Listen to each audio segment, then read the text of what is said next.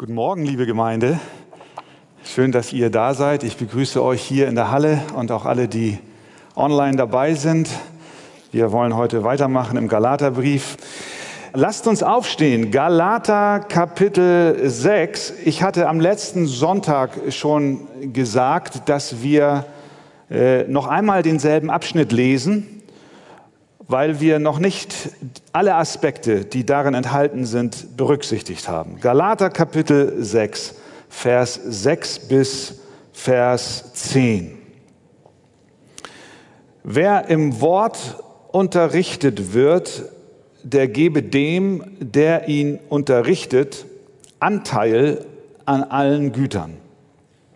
Irrt euch nicht, Gott lässt sich nicht spotten. Denn was der Mensch sät, das wird er auch ernten. Denn wer auf sein Fleisch sät, der wird vom Fleisch Verderben ernten. Wer aber auf den Geist sät, der wird vom Geist ewiges Leben ernten. Lasst uns aber im Gutes tun, nicht müde werden, denn zu seiner Zeit werden wir auch ernten, wenn wir nicht ermatten. So lasst uns nun, wo wir Gelegenheit haben, an allen Gutes tun, besonders aber an den Hausgenossen des Glaubens. Amen. Bis dahin nehmt doch gerne Platz. Wir haben gesagt, dass der Kernsatz in diesem Abschnitt Vers 7 ist, zweiter Teil, denn was der Mensch sät, das wird er auch ernten. Wir haben gesagt, Saat und Ernte ist ein göttliches Prinzip, nicht nur in der Landwirtschaft, sondern auch in unserem Leben, auch in unserem geistlichen Leben. Auf das Feld, auf das wir unser Leben säen, unsere Gedanken säen und auch unsere Worte, unsere Taten, unsere Zeit, unsere ganze Persönlichkeit, auf welches Feld wir das hinein investieren, wird bestimmen, wie die Frucht sein wird. Tun wir das auf das Feld des Fleisches, dann werden wir Verderben ernten. Säen wir auf das Feld des Geistes, dann ernten wir das ewige Leben. Paulus wendet dieses Prinzip von Saat und Ernte jetzt nun auch noch auf zwei weitere Gebiete an.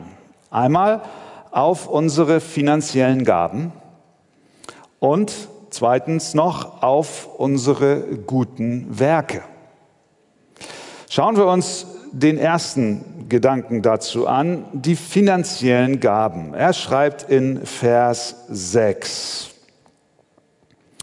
Wer im Wort unterrichtet wird, der gebe dem, der ihn unterrichtet, Anteil an allen Gütern. Ich wurde am letzten Sonntag von einigen angesprochen, warum ich diesen Vers nicht erwähnt habe.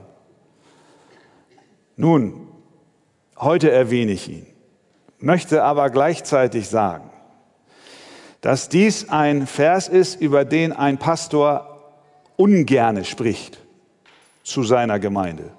Besser wäre, wir hätten heute einen Gastsprecher hier. Der könnte euch erklären, was das bedeutet. Aber nun haben wir keinen Gastsprecher, sondern ich stehe hier und sage, dass auch Martin Luther hinsichtlich dieses Verses sehr zögerlich war. Wir haben verstanden, was der Vers sagt. Wer im Wort unterrichtet wird, der gebe dem, der ihn unterrichtet, Anteil an allen Gütern. Luther sagte in einer seiner Vorlesungen zu dem Galaterbrief, ich mag es nicht, solche Texte auszulegen, denn sie scheinen uns, damit meint er die Lehrer am Wort, die Pastoren, sie scheinen uns zu empfehlen.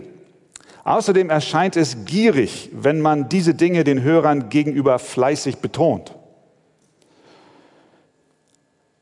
Und ich glaube, er hat recht.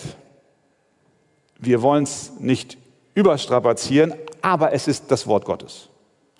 Und in diesem Kontext erscheint jetzt dieser Vers Und wir sehen, dass auch Paulus sich jetzt nicht lang und breit darüber auslässt und hier große Abhandlungen verfasst, sondern in diesem einen Vers, und wir können sogar meinen, wie kommt überhaupt dieser Vers da so rein, äh, er doch dazu Stellung nimmt.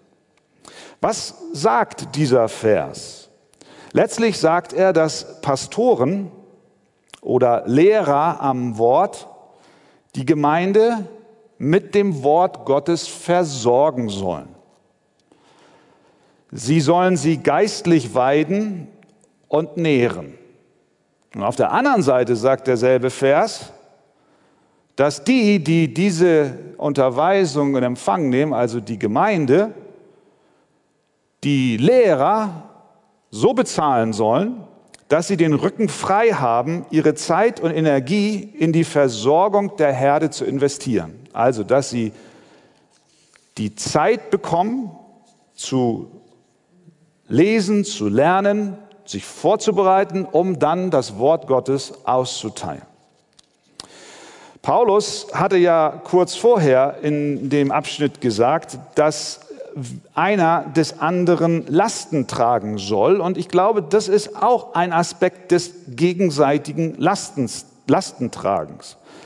Denn die Gemeinde trägt die Last der Pastoren und die Pastoren tragen die Last der Gemeinde. Warum schreibt Paulus diesen Vers jetzt hier an dieser Stelle? Wir können es nur vermuten. Wir wissen, dass die Galater aus einem heidnischen Hintergrund kommen und von dem Konzept der Versorgung ihrer geistlichen Leiter nichts wussten und äh, sie wahrscheinlich keine Ahnung hatten, was es bedeutet, ihre Leiter zu unterstützen, in die Gemeinde hineinzugeben, ihre finanziellen Gaben. Also legt Paulus ein Wort ein, nicht in erster Linie für sich, sondern für seine Mitpastoren und Brüder, die am Wort dienen. Und das tut Paulus nicht nur hier, sondern auch an anderen Stellen. 1. Korinther 9, 13, 14. Wisst ihr nicht, schreibt er, dass die, welche die heiligen Dienste tun, auch vom Heiligtum essen und dass die, welche am Altar dienen, vom Altar ihren Anteil erhalten? So hat auch der Herr angeordnet, dass die, welche das Evangelium verkündigen, vom Evangelium leben sollen. Paulus selbst hat das für sich nicht in Anspruch genommen. Ein Vers weiter schreibt er, er hatte die Möglichkeit, auch es anders zu machen. Er schreibt, ich aber habe davon keinerlei Gebrauch gemacht. Ich habe dies auch nicht deshalb geschrieben, damit es mit mir so gehalten wird. Nein, er legte hier ein Wort für seine Mitpastoren ein und für die Studenten und Auszubildenden, die er im Laufe seines Dienstjahres äh, herangebildet hat und ausgebildet hat. Er schrieb es für die anderen. In anderen Worten, er trägt hier die Lasten der anderen, die Lasten seiner Kollegen. Dieser Gedanke, dass ähm, Diener am Wort oder dass ja auch eine Versorgung bekommen sollen, diesen hat auch Jesus, als er die 70 aussandte, dass sie rausgehen und das Wort verkündigen, sagt Jesus, in dem Haus aber bleibt und esst und trinkt das, was man euch vorsetzt, denn der Arbeiter ist seines Lohnes wert, sagt er. Und das an die gerichtet, die das Evangelium rausgetragen haben. Nun kann man natürlich die Frage stellen, ja, äh, was hat das denn mit dem Prinzip, von dem wir sprachen, von dem, mit dem Prinzip von Saat und Ernte zu tun? Wir haben gesagt, das Prinzip Saat und Ernte hat Anwendung in unserer Heiligung und nun reden wir davon auch in der Frage unseres Gebens. Heißt das, du gibst 10 Euro und erntest 100? Das ist, was manch ein Wohlstandsprediger aus solchen Versen macht. Du investierst und du kriegst vielfach zurück. Ich glaube nicht, dass dies im materiellen Sinn gemeint ist. Es geht hier nicht um ein Finanzprodukt, was Paulus hier preist. das hohe Renditen abwirft, aber doch gilt auch hier das Prinzip von Saat und Ernte. Die Ernte nicht im materiellen Sinn, aber die Ernte des Segens. Denn letztlich, liebe Geschwister, das wissen wir alle, geht es ja nicht um die Bezahlung von einem Pastor, sondern es geht um die finanzielle Unterstützung der Arbeit der Ortsgemeinde, in der sich die Gläubigen versammeln. Und das Mittragen der finanziellen Lasten der Ortsgemeinde, zu der wir gehören, liegt im ureigensten Interesse von einem jeden Einzelnen von uns.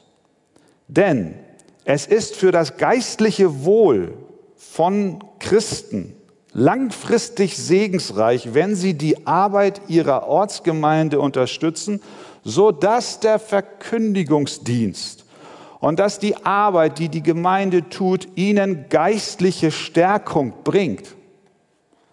So werden wir Segen ernten. Ich glaube, das ist hier gemeint. Wir werden Segen ernten, wenn wir auch freiwillig und großzügig in die Ortsgemeinde hinein unsere Gaben einlegen. Und dieses Prinzip, das ist nicht nur bei Paulus zu finden, sondern schon im Alten Testament. Ihr kennt den Text aus Maleachi 3, Vers 10. Bringt den Zehnten ganz in das Vorratshaus, sagt Gott. Also den zehnten Teil Reiner, bringt es in den Vorrats, das Vorratshaus, damit Speise in meinem Haus sei. Und Gott weiter, prüft mich doch dadurch, spricht der Herr der Herrscher, ob ich euch nicht die Fenster des Himmels öffnen und euch Segen in überreicher Fülle herabschütten werde. Prinzip von Saat und Ernte. Gott lässt sich nicht schenken, sondern er wird, er wird Segen zurückgeben. Besonders im geistlichen Sinn. Und ja, tatsächlich, er wird uns auch materiell versorgen, wenn wir unsere Gaben einlegen. Ich sage dies hier, ihr Lieben, zu euch, weil die Bibel es sagt. Und gleichzeitig sage ich es mit einem Herzen voller Dank, weil ich weiß, die Archegemeinde ist in dieser Sache wirklich vorbildlich. Danke für eure Gaben, die ihr einlegt. Und ihr tut es ja nicht um unseren sondern um Gottes Willen. Es ist das Werk des Herrn, wo wir alle, wir alle hier vorne, die wir predigen auch, eingeschlossen, hineingeben, auf dass wir Segen empfangen. Amen. Also, Saat und Ernte bezüglich unserer Gaben. Geistliches Prinzip. Zweitens, Saat und Ernte bezogen auf unsere Werke. Schauen wir nochmal in den Text. Vers 9 und 10. Lasst uns aber im Gutes tun nicht müde werden. Denn zu seiner Zeit werden wir auch ernten, wenn wir nicht ermatten. So lasst uns nun, wo wir Gelegenheit haben, an allen Gutes tun, besonders aber an den Hausgenossen des Glaubens. Hier haben wir also in Vers 9 und Vers 10 die Aufforderung, Gutes zu tun also gute Werke zu vollbringen. Zur Erinnerung, unsere guten Werke werden uns niemals retten, sondern wir sind erlöst. Nur aus Gnade durch den Glauben. Das Werk, was zu unserer Errettung nötig ist, hat ganz allein Jesus Christus am, Werk von Golgatha, am Kreuz von Golgatha vollbracht. Wir können, wir brauchen, wir dürfen nichts zu diesem Erlösungswerk hinzufügen oder meinen hinzufügen zu müssen. Der ganze Preis für deine Erlösung ist bezahlt durch das, was Jesus am Kreuz getan hat. Amen. Das bestätigt Epheser Kapitel 2, die berühmten Verse, Vers 8 und 9. Denn aus Gnade seid ihr errettet durch den Glauben und das nicht aus euch, Gottes Gabe ist es. Hier kommt es nochmal, nicht aus Werken, damit niemand sich rühme. Das ist die Basis, auf der wir stehen. Und das ist ja auch das Anliegen des Apostels im gesamten Galaterbrief. Ihr lieben Galater, nicht das Werk des Gesetzes rettet euch, sondern allein der Glaube an Christus. Nun aber besteht die Gefahr, und das kann in deinem und auch in meinem Leben durchaus ganz konkret so der Fall sein, dass wir nun die guten Werke, gute Taten komplett aus unserem Denken verbannen, uns zurücklehnen und sagen, naja, Werke zählen nicht. Werke sind nicht wichtig. Werke bringen nichts, weil ich bin gerettet allein durch Christus und deswegen muss ich mich jetzt auch nicht bemühen, irgendjemanden Gutes zu tun. Wer so denkt, begeht einen ganz, ganz schweren Fehler, denn der Text in Epheser, den ich gerade zitiert habe, denn aus Gnade seid ihr errettet durch den Glauben, das nicht aus euch, Gottes Gabe ist es, nicht aus Werken, damit niemand sich rühme, geht weiter. Und im nächsten Vers heißt es, denn wir sind seine Schöpfung, erschaffen in Christus Jesus zu guten Werken, die Gott zuvor bereitet hat, damit wir in ihnen wandeln sollen. Mit anderen Worten, Gott hat uns errettet, nicht damit wir uns um uns selbst drehen, sondern damit wir gute Werke tun. Nicht, dass unsere guten Werke uns retten, aber unsere guten Werke sind Zeichen der Tatsache, dass wir gerettet sind. Wer von Gott gerettet wurde, der soll bestimmte Aufgaben erfüllen, die Gott vorbereitet hat für ihn. Ich weiß nicht, ob uns das so bewusst ist. Wenn nicht, dann ist es gut, dass wir uns das in Erinnerung rufen. Vergiss nicht, Gott hat für dich gute Werke vorbereitet. Das heißt, wenn du am Morgen aufwachst, hat er schon Dinge für dich vorgesehen, die du an diesem spezifischen Tag tun sollst. Er hat Menschen vorbereitet, denen du begegnen wirst, denen du ein offenes Ohr schenken sollst. Er hat dir Gelegenheiten schon vorbereitet, in denen du ganz tatkräftig helfen kannst und auch helfen sollst. Ich weiß nicht, ob du das kennst, so vielleicht ist dein Leben so ein bisschen, wie soll man sagen, so, so ein bisschen grau in grau. So. Du, du bist inzwischen äh, stehst im Leben, hast eine Arbeit, du, du, du, gehst abends ins Bett und weißt, um 6 Uhr klingelt der Wecker und dann äh, machst du ihn aus und dann stehst du auf, dann liest du ein Wort äh, in der Bibel, dann isst du ein bisschen Frühstück und dann gehst du zur Bushaltestelle und dann fährst du zur Arbeit und dann gehst du hin und kommst wieder und weißt genau, am Dienstag geht dasselbe in Grün nochmal los. Und dann gibt es so etwas, ich weiß nicht, ob ihr das kennt. Äh, ich habe das früher immer Sonntag, als ich noch nicht im geistlichen Dienst war, habe ich das immer Sonntagsabendsdepression genannt. Das Wochenende ist vorbei und dann siehst du schon dieses, diesen Alltag, wie er so über dir wie so ein Damoklesschwert hängt. So, er kommt immer näher. Und je, je, je später der Sonntagabend wurde, desto äh, äh bedrohlicher kam diese Routine. Montag, Dienstag, Mittwoch, Donnerstag. Kennt ihr das? Nee, kennt ihr nicht. Ihr habt immer Freude, ne? immer Freude, Freude zur Arbeit, Halleluja, und es ist alles so schön. Nein, nein, das kennt ihr auch, diese Depression, so diese Traurigkeit, das schöne Wochenende oder der Urlaub geht zu Ende. Oh Mann, ich muss wieder zur Arbeit. Ich glaube, wir sollten, und das kann uns helfen, Gott sagt, weißt du, so sollst du deinen Morgen nicht beginnen. Eine Routine abspulen sondern Wir dürfen am Morgen aufwachen und uns der Wahrheit stellen, dass Halleluja, wir gerettet sind, allein durch das Werk Jesu Christi, aus Gnaden, durch Glauben, aber wir sind bestimmt, gute Werke zu tun. Und zwar nicht irgendwelche, sondern die Gott vorgesehen hat. Spezifisch für dich. Zugeschnitten auf dein Leben. Ich sag dir, dein Alltag wird richtig spannend. Du kannst es kaum erwarten, bis Montagmorgen losgeht. Sonntagabend-Depression gibt es nicht mehr. Du sagst, Herr, wann ist endlich morgen? Wann ist Montag? Ich will heute losgehen. Ich will bewusst in den Bus steigen. Ich will bewusst die Menschen anschauen. Ich will bewusst ihnen helfen. Ich will bewusst gute Werke tun. Ich will bewusst am Abend den Hörer nehmen und meine Geschwister im Glauben anrufen und fragen, wie es ihnen im Lockdown geht. Ich will bewusst meinen Stift nehmen und eine Karte schreiben. Ich will bewusst für jemanden einkaufen gehen. Ich will ganz bewusst durchs Leben gehen, auch auf der Arbeitsstelle und dann wissen, das sind Werke, die Gott für mich vorgesehen hat.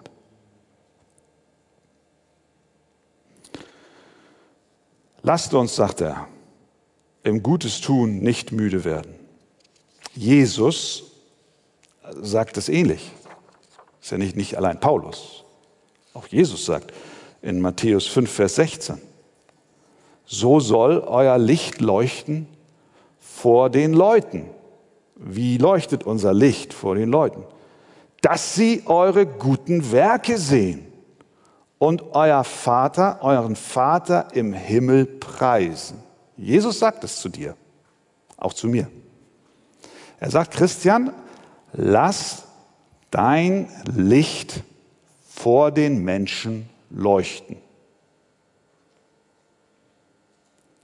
Das Licht, was wir leuchten lassen sollen, ist aber nicht das Blaulicht eines Polizeiwagens oder die Taschenlampe des Beamten, der im Dunkeln den Verdächtigen in die Augen blendet.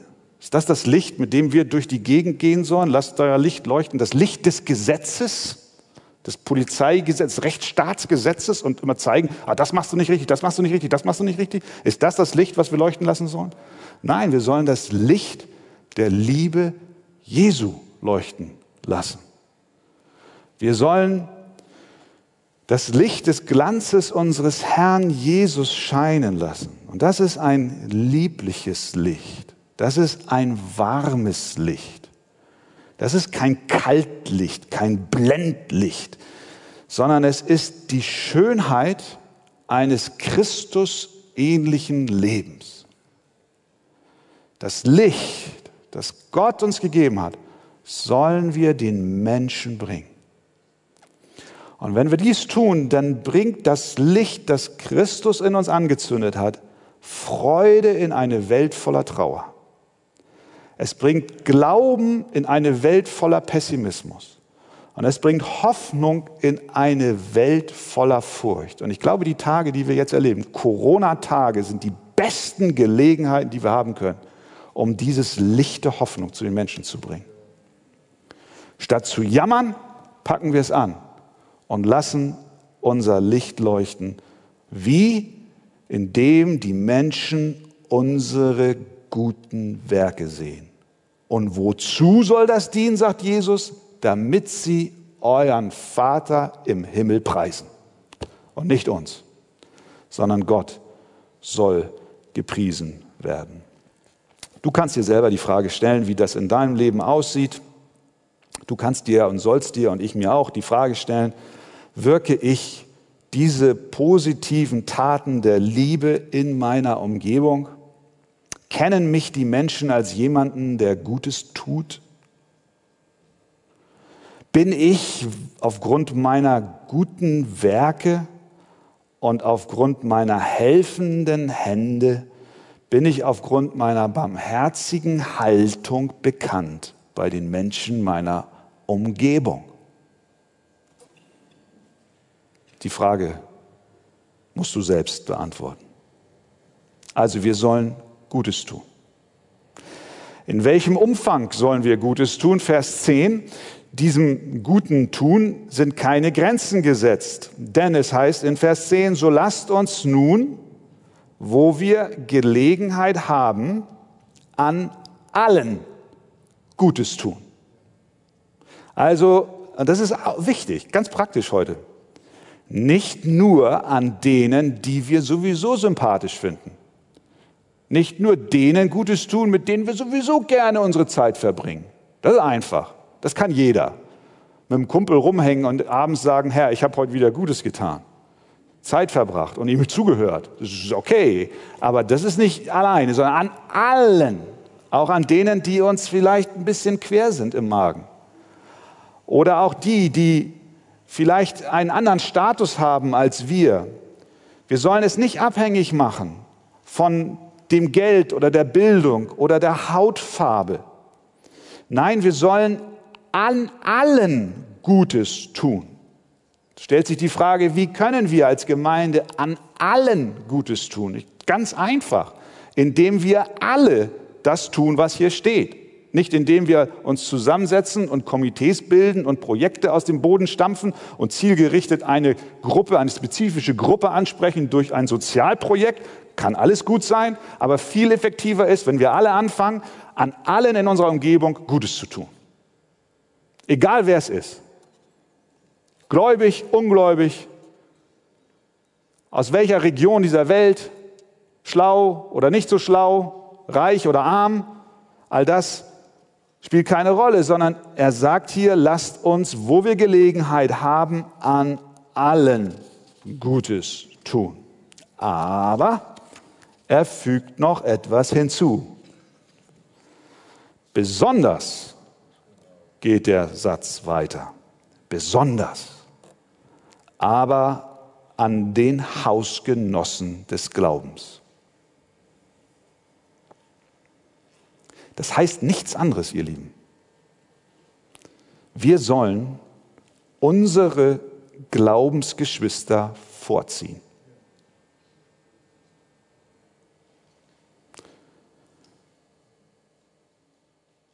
Ja, wir tun allen Gutes,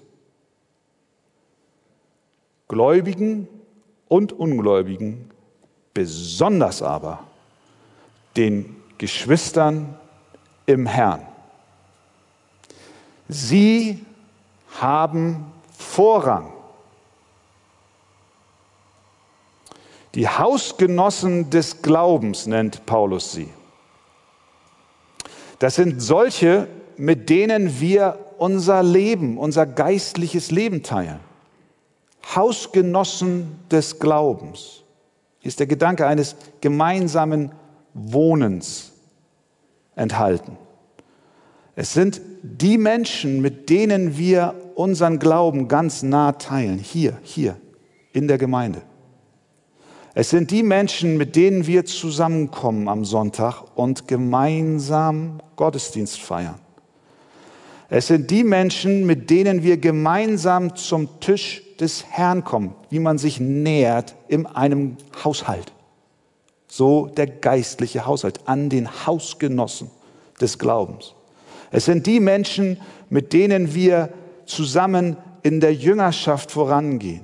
Es sind die Menschen, mit denen wir gemeinsam von der Unterweisung aus dem Wort Gottes profitieren. Es sind die Menschen, die uns ermutigen und die wir ermutigen. Jesus, Jesus hat eine neue Familie definiert. Könnt ihr euch erinnern, als seine Mutter und seine Brüder ihn besuchen wollten? Und die Jünger kamen und sagten, hey, das ist deine Familie da draußen, die wollen dich sprechen. Was hat Jesus gesagt? Wer ist meine Mutter? Oder wer sind meine Brüder? Und dann schaute er auf die, seine Jünger um ihn herum und sagte, siehe da, meine Mutter und meine Brüder, denn wer den Willen Gottes tut, der ist mein Bruder und meine Schwester und meine Mutter. Wir sind eine neue Familie. Wir sind eine geistliche Familie. Und Gott sagt, wir sollen Gutes tun. Allen Menschen, besonders aber den Hausgenossen unserer neuen geistlichen Familie. Und ihr Lieben, ich glaube, dieses Prinzip ist auch ein Prinzip, was sich manch ein Politiker hinter die Ohren schreiben darf, dass wir bei uns anfangen und auch mancher Kirchenführer. Die Nächstenliebe beginnt zu Hause. Denn wenn wir uns nicht um die kümmern, die wir kennen und lieben, dann wird es kaum gelingen, denen zu helfen und die zu lieben, die wir nicht kennen. Also, ganz praktisch, beginne in deinem geistlichen Haus. Und das ist ja auch der Grund, warum wir, wenn wir über unsere Gemeindegrenzen hinaus auch Sozialprojekte und Missionen betreiben und humanitäre Hilfen in die Welt schicken. Ich denke an die Ukraine jetzt wieder, die LKWs, die darüber gehen. Sie steuern zuerst die Gemeinde an. Sie steuern zuerst unsere Geschwister an. Und sie bekommen die Nahrung, die sie brauchen. Und sie geben weiter. Sie geben weiter von dem, was übrig ist. Aber wir fahren nicht erst zu den Ungläubigen und die Geschwister verhungern. Das würde sich nicht gehören, es wäre auch nicht biblisch. Und darin liegt ein großer Segen. Und dann gehen die Geschwister vor Ort und verteilen ihre Pakete weiter und sagen, hier haben wir einen Gruß von der Gemeinde hier vor Ort. Und komm doch mal und schau doch mal, ob nicht auch der Gottesdienst was für dich ist. Okay, also Nächstenliebe beginnt zu Hause. Wann, ihr Lieben, wann sollen wir Gutes tun? Es heißt hier, so lasst uns nun, wo wir Gelegenheit haben, Gutes tun. Und ich muss kein Prophet sein und du weißt das aus deiner eigenen Erfahrung täglich. Die Gelegenheiten werden kommen. Sie kommen. Sie kommen. Jeden Tag. Wir müssen nur wachsam sein. Wir müssen nur Ausschau halten nach den Gelegenheiten. Sie kommen, sie klopfen an, dein Gewissen regt sich und du hörst in dir die Stimme, jetzt ist die Gelegenheit, jetzt ist die Möglichkeit, Gutes zu tun. Stehen zu bleiben, zuzuhören, was dein Bruder, deine Schwester betrifft. Handreichung zu geben, ihr wisst selbst, auf welchen Gebieten all das möglich ist. Wenn wir aber, und das ist wichtig, wenn wir aber nur an uns denken, und permanent erwarten, dass andere uns Gutes tun und die Augen verschließen vor der Not der anderen, dann wird nichts geschehen. Wir können nicht erwarten, dass andere immer uns Gutes tun. Nein, wir sind hier gefordert, selber Gutes zu tun. Prediger 11, Vers 4 äh, sagt folgendes, wer auf den Wind achtet, der sät nicht. Und wer auf die Wolken sieht, der erntet nicht. Mit anderen Worten, wenn wir immer sagen, ich habe keine Möglichkeit, ich sehe das nicht. Heute ist kein, das Wetter ist nicht zum Säen. Das Wetter ist nicht zum Saat ausstreuen. Heute ist zu windig. Morgen ist zu wolkig. Nee, mache ich nicht, mache ich nicht. Dann werden wir nichts ernten. Dann wird am Ende nichts bei rüberkommen. Wer auf den Wind achtet, der sät nicht. Wer stets auf den Wind achtet, wird niemals ernten. Wenn wir immer sagen, morgen, ich mache das morgen. Jemand hat gesagt, morgen ist der des Teufels liebster Tag. Mor morgen mache ich, morgen, morgen. Er sagt uns ständig, tue morgen, handle morgen. Jesus aber sagt, tu es heute. Und dann sehen wir in Vers 9 eine wunderbare Verheißung. Lasst uns aber im Gutes tun nicht müde werden, denn zu seiner Zeit werden wir auch ernten, wenn wir nicht ermatten. Es gibt eine Zeit, auf die wir warten. Gott wird zu seiner Zeit eine Ernte schenken. Wir können säen, ausstreuen, wir können pflanzen, wir können bewässern, aber eins können wir nicht tun. Wir können kein Wachstum erzeugen. Das muss allein Gott tun und er wird es tun. Er wird sich um die Ernte kümmern. Er wird deine guten Werke aufgehen lassen. Menschen werden durch deine guten Werke gesegnet werden und sie werden, wie Jesus es selber sagt, deinen Vater im Himmel preisen. Glaubst du das? Halte daran fest. Was ist der Schutz davor, nicht zu ermüden oder zu ermatten? Wenn er hier schreibt, lasst uns aber im Gutes tun nicht müde werden. Die Motivation und die Kraft kann ja nur darin liegen, auf das zu vertrauen, was Gott verheißen hat. Er wird deine Saat segnen. Genauso wie er segnen wird das Wort des Evangeliums, was du ausstreust, beständig ausstreust. So wird er auch deine guten Werke segnen. Und er wird eine Ernte generieren, die zur Ehre Gottes dient, sodass der Vater im Himmel gepriesen wird. Wir alle sind natürlich ungeduldig. Wir wollen an dem Tag, an dem wir die Saat auswerfen, auch gleich die Ernte einfahren. Wir ziehen manchmal auch an den Halmen und bedrängen die Menschen und zwingen sie mehr oder weniger.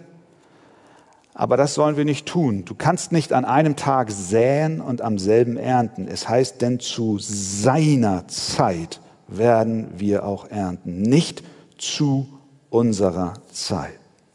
Und ja, es ist kein Geheimnis, die Feldarbeit ist anstrengend, wir erleben auch in dem Tun und in dem Tun guter Werke werden wir, und wir haben es ja auch schon erlebt, Enttäuschungen erfahren. Vielleicht bleibt der Dank aus, den wir erwartet haben. Du hast was Gutes getan, keinen Dank bekommen. Vielleicht hast du fordernde Blicke statt dankbare Herzen.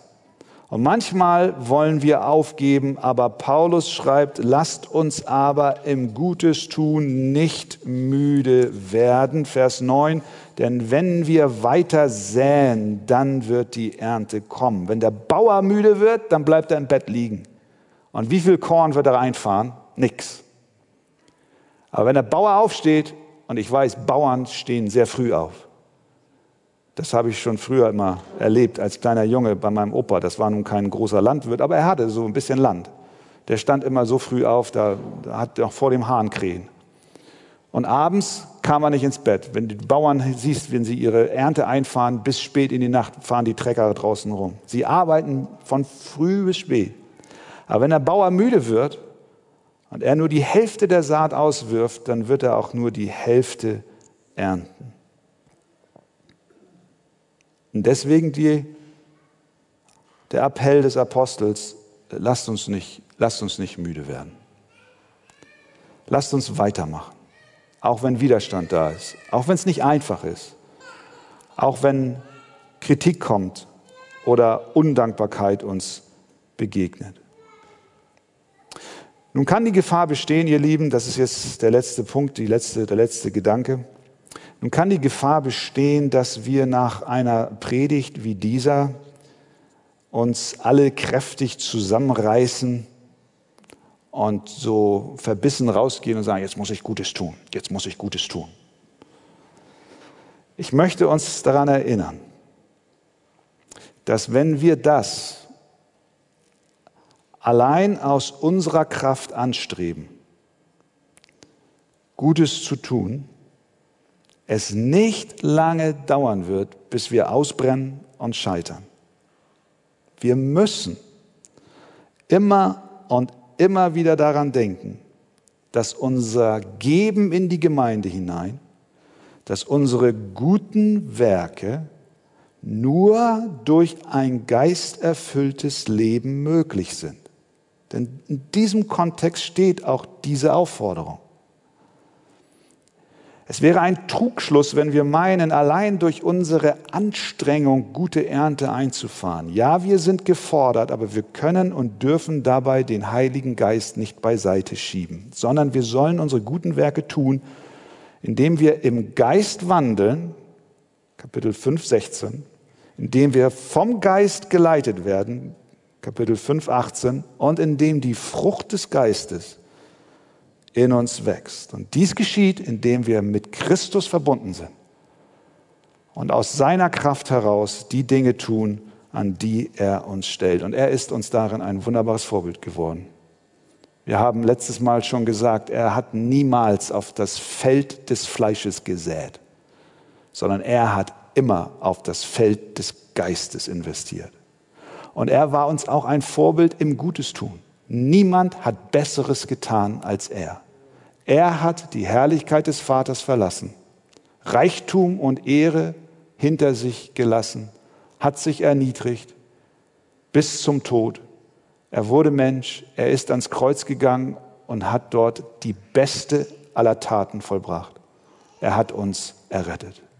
Er hat sein Leben gegeben. Und wenn wir jetzt rausgehen, um gute Werke zu tun, dann niemals, indem wir den Blick von unserem Heiland wegnehmen, sondern wir können es nur in der Kraft, die er uns gibt. Und diese Kraft ist immens.